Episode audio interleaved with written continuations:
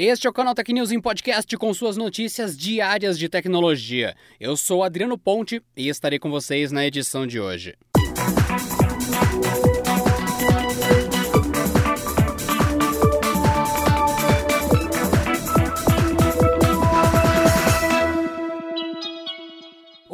Estudo da TechNet Immersive apontou que a indústria de jogos está avaliada em 163,1 bilhões de dólares. Com isso, o setor é responsável por mais da metade do valor da indústria de entretenimento, confirmando a já conhecida estatística de que o setor de jogos eletrônicos é maior que os mercados de cinema e música juntos. Pelo relatório, são 2,5 bilhões de jogadores em todo o mundo, com a China representando um quinto do total. O trabalho não detalha a parcela de brasileiros nisso. O mercado viu alto crescimento em 2020 por conta da pandemia. A estimativa do mesmo estudo é de que o setor estivesse avaliado em 152 bilhões de dólares em 2019. Não só a demanda aumentou, mas também os salários dos trabalhadores. Segundo o levantamento, 69% dos entrevistados no trabalho tiveram aumento em 2020. Contudo, 16% disseram ter tido redução por conta de menos horas trabalhadas durante a pandemia. O trabalho foca em funcionários da indústria de games no Reino Unido e mostra que a maioria desenvolve para smartphones, ou seja, 37% seguidos de PlayStation, 27%, e Xbox, com 22%. Somente 3% da indústria local foca em jogos para o Nintendo Switch.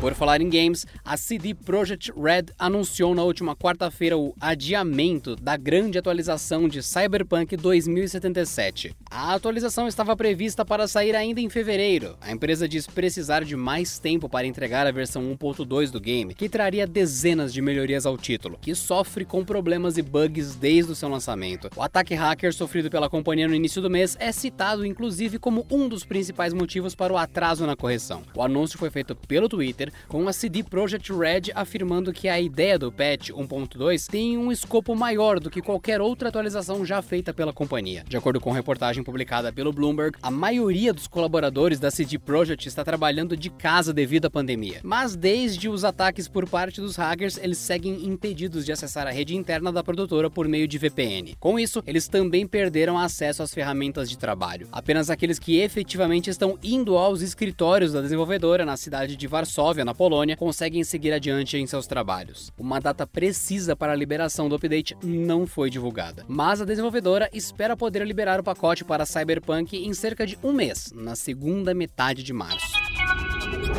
Em breve, videochamadas no Zoom poderão ser acompanhadas por legendas automáticas. A ferramenta tem janela de lançamento estabelecida para a primavera de 2021 e será combinada a outras importantes adições voltadas para acessibilidade. Isso inclui indicadores de fala, teclados adaptados, leitor automático de apresentações e mais uma série de configurações. Por enquanto, não há muitos detalhes sobre o comportamento da ferramenta ou se há pré-requisitos de hardware para seu funcionamento pleno. Atualmente, o Closed Caption está disponível na plataforma, mas exclusivamente exclusivamente para usuários pagantes. A solução nativa é uma alternativa mais simples e acessível que software de terceiros ou a própria digitação. Para o Zoom, é importante proporcionar esse conforto a indivíduos portadores de deficiência auditiva. Agora, hosts de salas devem preencher um formulário de inscrição para garantir acesso rápido quando a ferramenta for disponibilizada. Segundo o FAQ da legenda automática do Zoom, o recurso é acionado exclusivamente pelo anfitrião da sala e todos os participantes podem ver a transcrição ao solicitá-la no menu. Por enquanto, enquanto a inteligência artificial da plataforma suporta exclusivamente o inglês e é importante que o interlocutor tenha boa pronúncia do idioma. Não há previsão para a introdução do suporte a outros idiomas.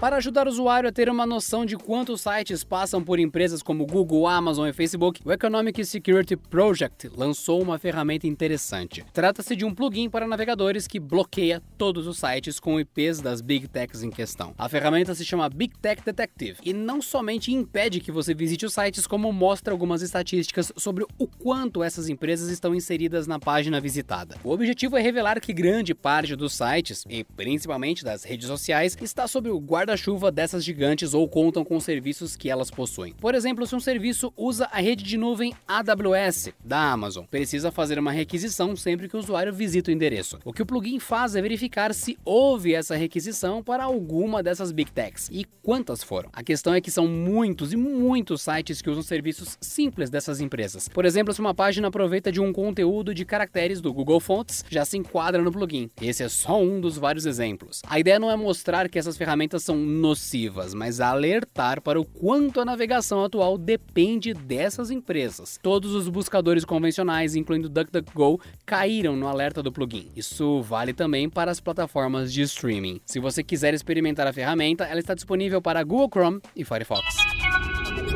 Player Unknown's Battlegrounds, popularmente conhecido como PUBG, vai ganhar um novo game que se passa no futuro. A PUBG Studio anunciou a versão New State, o jogo mobile que se passará no ano de 2051, explorando supostamente tecnologias do futuro. Segundo o comunicado da empresa, o jogo será desenvolvido internamente, diferente de PUBG Mobile, que é feito pela Tencent. A promessa é que PUBG New State traga armas, escudos e técnicas de jogo futurísticas, mas o trailer não mostra nada muito diferente do que o jogo já oferece. Apesar disso, já sabemos que o combate se desenrolará em um novo mapa chamado Troy, uma vila parecida com os mapas atuais de PUBG. Além disso, há um sistema de personalização das armas com modificações não somente estéticas, mas de desempenho. PUBG New State será lançado mundialmente para aparelhos Android e iOS, com exceção da China, Vietnã e Índia. Segundo o comunicado oficial, o jogo será gratuito, sendo possível fazer um pré-registro somente na versão de Android. A expectativa é que ele chegue em algum momento de 2021.